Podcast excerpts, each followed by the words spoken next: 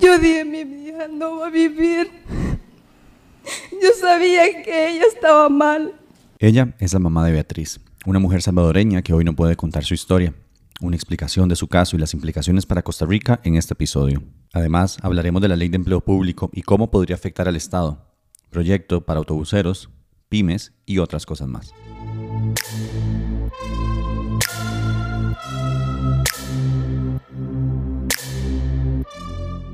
Yo soy David Barrientos. Bienvenidos y bienvenidas a este espacio semanal que tenemos para explicar las noticias más importantes de Costa Rica y el mundo. Le llamamos The Week. Si quieren apoyar este proyecto de periodismo independiente, pueden hacerlo siguiendo todas nuestras redes sociales, compartiendo este podcast. Pero muy, muy importante, con su financiamiento en www.patreon.com slash lauratica. Eso es www.patreon.com barra inclinada lauratica. Si les gusta este espacio, financiarlo es la mejor forma de mantenerlo vivo. Iniciemos.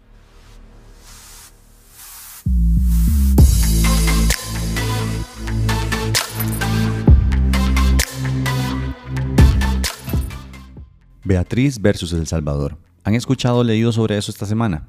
Hoy me tomaré el tiempo de explicarles qué es, su relevancia y cómo puede afectar a Costa Rica. Beatriz era una mujer salvadoreña que a sus 21 años le dieron una noticia que cambiaría su vida. Estaba embarazada de su segundo hijo, y este feto se desarrollaba sin cráneo ni cerebro, una malformación incompatible con la vida. Unos años antes le habían diagnosticado lupus, daños renales y artritis. Eran unos dolores eh, soportables, eh, unas fiebres, eh, pues yo lloraba juntamente con ella en ver a, a, ella cómo sufría de esos grandes dolores que a ella le daban, sus pies inflamados, sus manos, y pues era una enfermedad, pues, el cual me dijo el doctor cuando me dio el diagnóstico que era una enfermedad que no tenía cura, que solamente tenía un tratamiento. Ella es la mamá de Beatriz, testificando ante una corte. Los doctores le dijeron que su vida corría peligro si llevaba a término este segundo embarazo. La joven, que ya tenía un primer hijo de apenas nueve meses de nacido, supo desde la semana 12 de su embarazo que el feto que tenía dentro no podía vivir una vez saliera de su cuerpo. Beatriz me llamó a mí por teléfono, me dijo de que los doctores le habían dicho que no pudiera seguir con su embarazo, que pues la vida de ambas estaba en peligro, pero que había una posibilidad de que Beatriz pudiese salvarse y que podía pues hacer un tratamiento, pero el cual ellos no lo podían hacer. Ese tratamiento era una interrupción del embarazo, es decir, un aborto. Un comité de 15 médicos revisó el caso y todos recomendaron la interrupción. Y ella pues me dijo que había tomado una decisión y que pues quería pues interrumpir su embarazo para salvar su vida, pues ella tenía su bebé que ya se, se había pues eh, estaba bien de salud y que ella quería continuar cuidando a su bebé. Pero eso fue solo el inicio de meses de tortura. El Salvador tiene una de las legislaciones más estrictas en materia de aborto de todo el continente. En ese país es delito penado con hasta 50 años de cárcel la interrupción del embarazo, bajo cualquier causal. Cualquiera, también el personal médico que recomiende o practique un aborto se expone a penas de hasta 12 años de prisión por esto, los médicos se negaron a practicarle el procedimiento necesario. La tuvieron internada 81 días en el hospital. Fue una tortura para ella porque así como había pues eh, muchos doctores que ellos estaban con las manos atadas, pues verle el sufrimiento que ella tenía, así habían otros que también estaban pues en contra de ella y, y la veían mal. Ella me decía que no se sentía bien porque ella se sentía como que estaba siendo acusada. En El Salvador existen grupos muy fuertes antiaborto, apoyados por iglesias evangélicas que ejercen muchísima presión contra las mujeres que quieren e incluso necesitan, como Beatriz, un aborto. Las amenazan con ir a prisión e incluso algunos médicos rompen el secreto profesional y denuncian las intenciones de aborto ante las autoridades. Ante la negativa del Estado, luego de que la Sala de lo Constitucional de su país le negara un amparo, Beatriz recurrió a la Corte Interamericana de los Derechos Humanos, la cual determinó que las autoridades debían aplicarle el tratamiento. y así lo hicieron. Sin embargo, ya era muy tarde. Durante el tiempo previo, la salud de Beatriz empeoraba día a día, a vista y paciencia de todo el mundo. Si había un tratamiento, decía yo, ¿por qué la tenían en esa tortura en la cual ella pasaba cada día que, pasaba en ese hospital, pudiendo pues poder hacerle el tratamiento, pues yo me sentía bastante indignada.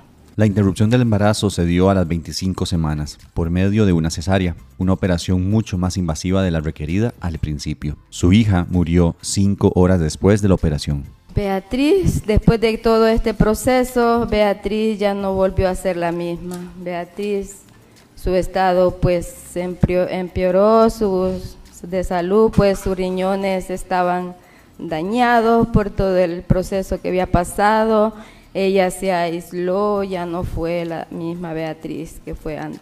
La salud de Beatriz empeoró estrepitosamente a partir de ahí. Unos años después, Beatriz tuvo un accidente, fue ingresada en un hospital y por un mal diagnóstico de lo que tenía sumado a una débil, débil salud, ella murió. Eso sí, antes de morir, Beatriz, su familia y varias organizaciones denunciaron al Estado salvadoreño ante la Corte Interamericana de Derechos Humanos. Dicha corte fijó las audiencias para este 22 y 23 de marzo. La sede está acá, en San José, Costa Rica. Por eso, esta semana hubo manifestaciones de grupos pro aborto y grupos anti aborto a las afueras del edificio. Y perdón, pero no me escucharán decirles pro vida, porque a muchas de esas personas lo último que les importa es justamente la vida, la vida de la madre, pero ya llegaremos a ellos. Ella es Sara García, parte de la agrupación ciudadana para la despenalización del aborto en El Salvador. Por eso es que en el caso se plantea que esto también es un caso de tortura y de malos tratos, crueles, inhumanos y degradantes, porque se estaba ante un caso en donde era necesaria una interrupción, que era necesario este procedimiento médico. Y que sin embargo, a pesar de tener esa certeza, por parte del gremio de salud y la decisión de Beatriz, pues ella tuvo que esperar todo ese tiempo. Y es que este tema de la tortura es fundamental para entender un poco mejor el caso. Beatriz no murió en el acto del procedimiento médico como tal, pero todo el tiempo que tuvo que esperar sabiendo que debía hacerse el procedimiento, además de las amenazas y mensajes que recibía de grupos anti-aborto luego de habérselo hecho, ocasionaron un daño enorme en su salud mental, psicológica y física. Pero ¿qué se está buscando con esta demanda ante la Corte? Aquí en la Corte Interamericana se está buscando, por un lado, pues medidas de no repetición, que esta historia no se repita, que no existan más mujeres que atraviesen este camino. Una medida de no repetición, pues sería la, la despenalización del aborto, y eso también es lo que se espera, que a partir de este proceso pueda generarse una medida en donde se reconozca este derecho y que esto también implique reparación integral para la familia de Beatriz. La despenalización del aborto. Acá llegamos a otro de los puntos trascendentales de todo este caso. ¿Qué puede pasar con la decisión de la Corte? ¿Qué implicaciones podría tener? Este caso es tan relevante porque será la primera vez que la Corte Interamericana de los Derechos Humanos se pronuncie sobre la prohibición absoluta del aborto en un país. La decisión de la Corte, aparte de las obligaciones que traerá para El Salvador, sentará un precedente y fijará estándares internacionales en esta materia que serán aplicables para todos los países que suscribieron la Convención Americana de los Derechos Humanos. Y sí, incluida Costa Rica. No solo nuestro país suscribe esa convención, sino que fue firmada en tierras costarricenses, por eso la sede de la Corte está acá, y por eso el documento lleva el nombre de Pacto de San José. En nuestro país es penado el aborto, excepto en los casos en que esté en riesgo la vida o la salud de la persona gestante, según el Código Penal. En diciembre de 2019, el gobierno de Carlos Alvarado firmó una norma técnica para realizar este tipo de abortos, luego de que dos mujeres costarricenses le ganaran un juicio a nuestro Estado porque se les negó este tipo de procedimientos. Sin embargo, el gobierno actual de Rodrigo Chávez pretende derogar este decreto y retroceder en derechos sexuales y reproductivos de las mujeres y las personas gestantes, una muestra más de que los derechos nunca están a salvo. La decisión de la Corte será histórica. Naturalmente, un caso como estos despierta muchas pasiones entre grupos pro aborto y grupos anti aborto. Estos últimos, liderados por el diputado evangélico Fabricio Alvarado, profesan discursos basados en una supuesta defensa de la vida, o mejor dicho, las dos vidas, la de la madre y la del feto. Aunque irónica, pero muy tristemente, en el caso de Beatriz, se perdieron las dos vidas. En el fondo, lo que quieren es controlar el cuerpo de las mujeres, verlas como simples productoras de bebés, controlar sus decisiones como lo han hecho por años amparados cobardemente en sus iglesias y manipulando lo que predica el cristianismo, cuando el mensaje de Jesús no podría estar más lejos de las acciones de estos a quienes hoy Jesús mismo llamaría fariseos, sin lugar a dudas. Las líneas discursivas son las de la derecha rancia en todo el mundo, Alvarado, sin aparentemente haber superado a la Corte con el matrimonio igualitario hace unos cuatro años, sigue pensando que las decisiones que toma el órgano son una intromisión a la soberanía de nuestro país, dejándonos ver que ni siquiera un segundo lugar en las elecciones nacionales lo animó para sentarse a leer un poco sobre derecho internacional. Incluso esta semana, en un intento de amedrentar al presidente, dijo esto. Pero también le pregunto al presidente Chávez, ¿qué podemos esperar de usted, presidente, si la Corte Interamericana de Derechos Humanos sale con la ocurrencia de que el aborto es un derecho humano? ¿Va a defender la soberanía y la constitución y los principios y valores de los costarricenses o va a servir de alfombra? ¿Se arrodillará y se bajará los pantalones ante la corte. Arrodillarse y bajarse los pantalones, dice el evangélico salmista para referirse a que a alguien lo obliguen a hacer algo. La fijación de ese señor con las referencias sexuales, especialmente en un contexto de obligación hacia otra persona, lo que da es miedo. El discípulo de Fabricio, diputado David Segura, a través de tweets y mensajes en Facebook se ha dejado decir que los efectos psicológicos que tuvo Beatriz luego de esta tortura se pudieron haber solventado con terapia y que ella pudo haber parido a su feto. A mí me cuesta entender cuánta cosa fea tiene que haber en la vida de una persona para minimizar una situación como esa. Pero en la calle también estuvieron los grupos feministas, los pro aborto, a quienes yo considero las verdaderas personas pro vida. Personas cuyas causas en este tema respeto mucho porque quieren que la mujer sea libre de decidir sobre su vida, sobre su cuerpo y sobre su salud. Quieren que en un caso como el de Beatriz el Estado no piense dos veces en salvar su vida y mejorar su salud. En el grupo que defiende el derecho humano a la vida, a la salud, a la plenitud y a la libertad, respetuosamente, me incluyo yo. La Corte dictará sentencia en unos meses, pero el impacto que ha tenido Beatriz, incluso después de su muerte, sin duda nos hace revisarnos como país y ver si en serio estamos haciendo lo mejor que podemos hacer para garantizar los derechos humanos básicos.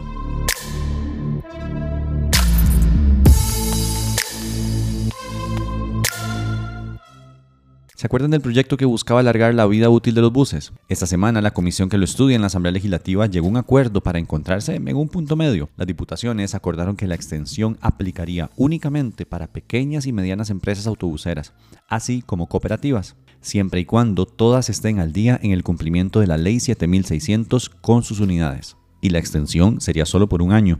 De esta forma, las grandes empresas autobuseras tendrán que cambiar sus unidades que tengan 15 o más años de inscripción. La diputada Sofía Guillén del Frente Amplio anunció que también se presentará una consulta ante la Sala Constitucional una vez aprobado el proyecto en primer debate, para que diga si viola o no principios de derechos humanos para las personas con discapacidad. Hablamos con Nicole Mesén, justamente del Movimiento Nacional de Personas con Discapacidad, y le preguntamos su postura frente a este acuerdo. Nosotros hemos señalado dos aspectos puntuales sobre el proyecto 22.530. El primero es que el proyecto no fue consultado lesionando así la Convención sobre los Derechos de las Personas con Discapacidad y la Ley 7600 que indican que eh, cualquier proyecto, política pública, eh, legislación debe ser consultado a las personas con discapacidad e incluso la convención amplía porque dice que se debe consultar a la niñez. Y el segundo aspecto es que el proyecto de ley lesiona el principio de no regresividad. Este principio está consagrado en la constitución política y eh, en palabras sencillas lo que dice es que lo que hemos avanzado en materia de derechos humanos no podemos retroceder. La ley 7600 actualmente dice que el plazo para eh, la vida útil de los autobuses es improrrogable y las diputaciones están presentando un proyecto de ley que ha tenido varias mociones donde le han cambiado el, el tiempo, pero que lo que busca es dar un plazo más, por lo que estaría retrocediendo y lesionando también este principio de no regresividad. Yo honestamente pienso un poco parecido a Nicole, y es que adicionalmente hay que tener acá clarísimo algo. La tarifa de buses que pagamos todos los días ya incluye un presupuesto para el cambio de unidades. Eso es algo que contempla la ARECEP a la hora de fijar el precio. Uno puede entender que la demanda disminuyó con la pandemia, pero es que tenían por lo menos 10 años con esas unidades que sabían que debían cambiar pronto. Y si no pueden hacerlo hoy es por pura mala planificación. Sobre esto quisimos consultarle a Guillén, una de las diputadas más vocales frente al proyecto. Queríamos preguntarle quién propuso el acuerdo de que esa extensión aplicara solo a cooperativas y pymes. ¿Cómo verificarán que éstas cumplan con lo establecido en la Ley 7600? ¿Por qué el Frente Amplio sí acepta la extensión a cooperativas y pymes cuando la tarifa también para estas empresas ya incluía la posibilidad de cambiar las unidades? ¿Cuál es la posición del Frente Amplio respecto a la seguridad de las personas usuarias en estos buses que sí circularán excediendo los 15 años de antigüedad? De todo eso queríamos hablar con ella, pero su jefe de prensa nos dijo que tenía una situación familiar y no podía atendernos. Le preguntamos si alguna otra diputación del partido podría contestarnos, pero no nos dijo nada más.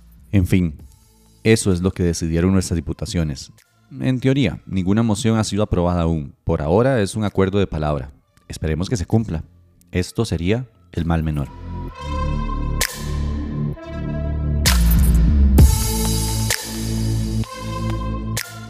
Un proyecto de ley pretende otorgar beneficios tributarios a pequeñas y medianas empresas en el país.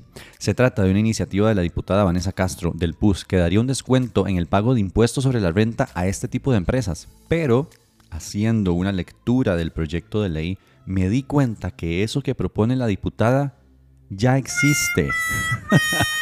Dios mío, yo en serio no sé para qué les pagamos 4 millones de pesos al mes a estas personas. La diputada tomó exactamente los mismos beneficios que existen en la ley de impuestos sobre la renta y los puso en su proyecto de ley, que los metería en la ley de pymes, pero sigue siendo proponer algo que ya existe. Por amor a Cristo Redentor, cuando le hicimos ver el error a su equipo, nos dijeron que les diéramos un chance. Luego del chance, que fueron algunas horas, nos enviaron esta respuesta de la diputada.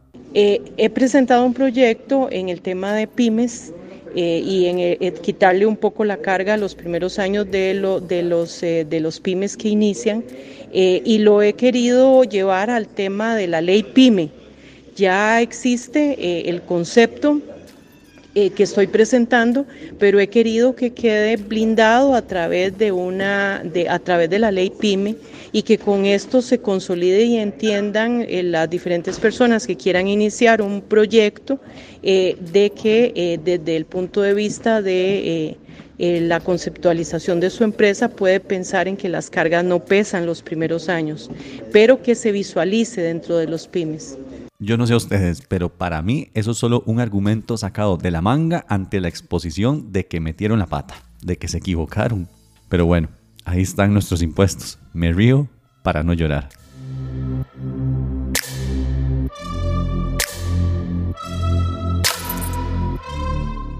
En una buena noticia, el gobierno abrirá 900 cupos para capacitaciones en temas de ciberseguridad para personas que estén interesadas. Esto será posible gracias al trabajo del Ministerio de Ciencia y Tecnología, el el Ministerio de Trabajo y el Instituto Nacional de Aprendizaje, el INA. Las personas pueden acceder a los cursos a través de la Agencia Nacional de Empleo ingresando al sitio www.ane.cr.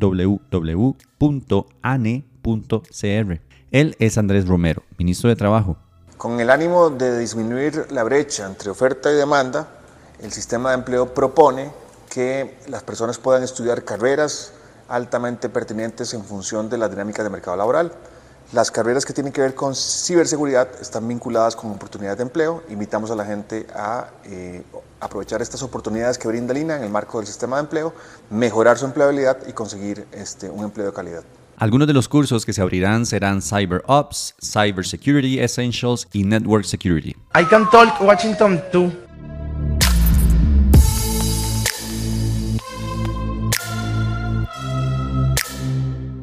Empleo público ese agujero negro que ha succionado el odio de mucha gente durante muchos años. Hoy vamos a hablar de un aspecto de este tema. Se trata de la nueva ley de empleo público aprobada durante el gobierno de Carlos Alvarado y que le costó el odio de medio PAC. Literalmente. Esa ley es bastante compleja, por lo que hoy nos centraremos solo en un punto, los salarios. Hasta ahora, la gran mayoría de los salarios de empleados públicos se calculaban a partir de una base, generalmente baja, y se le empezaban a sumar un montón de pluses, que tu anualidad, que tu locación, que tu incentivo por aquí, que tu incentivo por allá. De verdad, son un montón de pluses por todas las instituciones públicas. Y gracias a eso es que una secretaria del MINAE puede ganar muy diferente a una secretaria de COMEX, por ejemplo. El problema es que esos pluses crecen año con año y son porcentajes del salario base, por lo que era una bola de nieve, en donde la nieve eran miles de millones de colones. Para empezar a solucionar eso, la Ley de Empleo Público propuso la creación de un salario global que obligue a todas las instituciones a pagar el mismo salario para la misma función o para el mismo tipo de puesto. Entonces, por ejemplo, una profesional B1 del MINAE ganaría lo mismo que una profesional B1 de COMEX.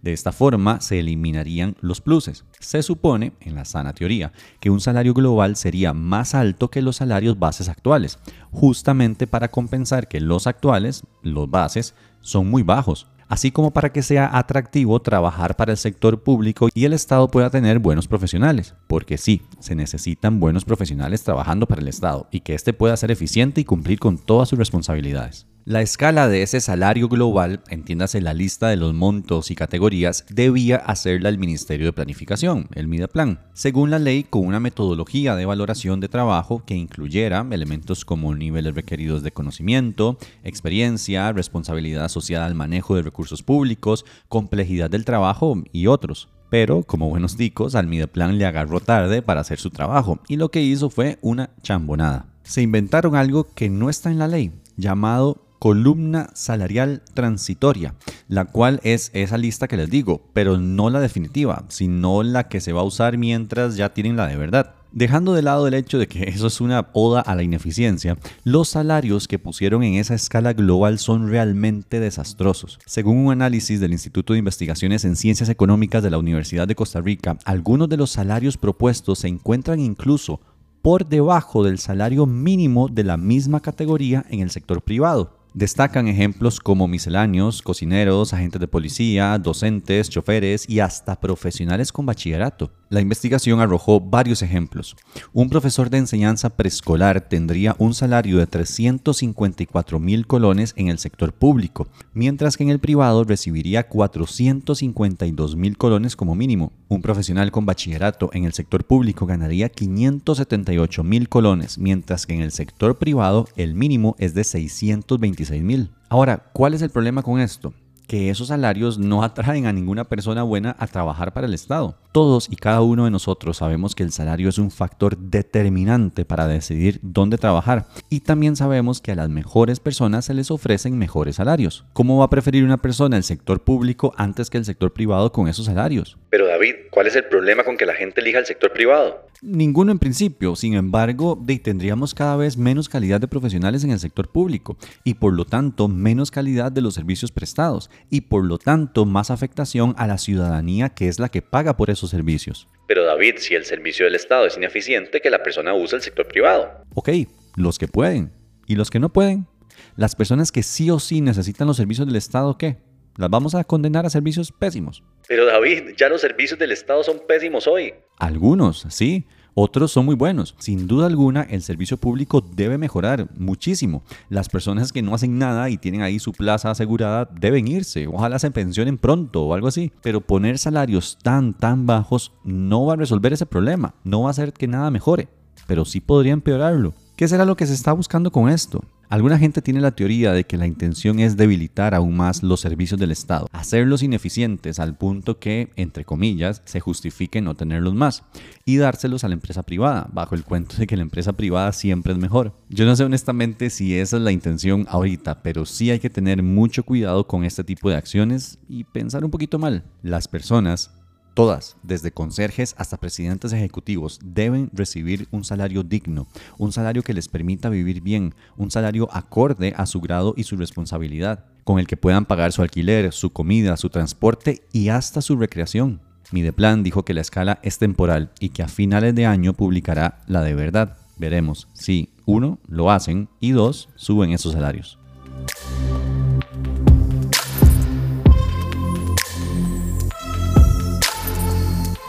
Esto fue un resumen de las cosas más importantes que pasaron del 20 al 24 de marzo en Costa Rica. La Horatica es un proyecto de periodismo independiente y si quieren apoyarlo pueden hacerlo siguiendo todas nuestras redes sociales, compartiendo este podcast, pero también, y muy importante, financiándolo en www.patreon.com slash lauratica. Chao.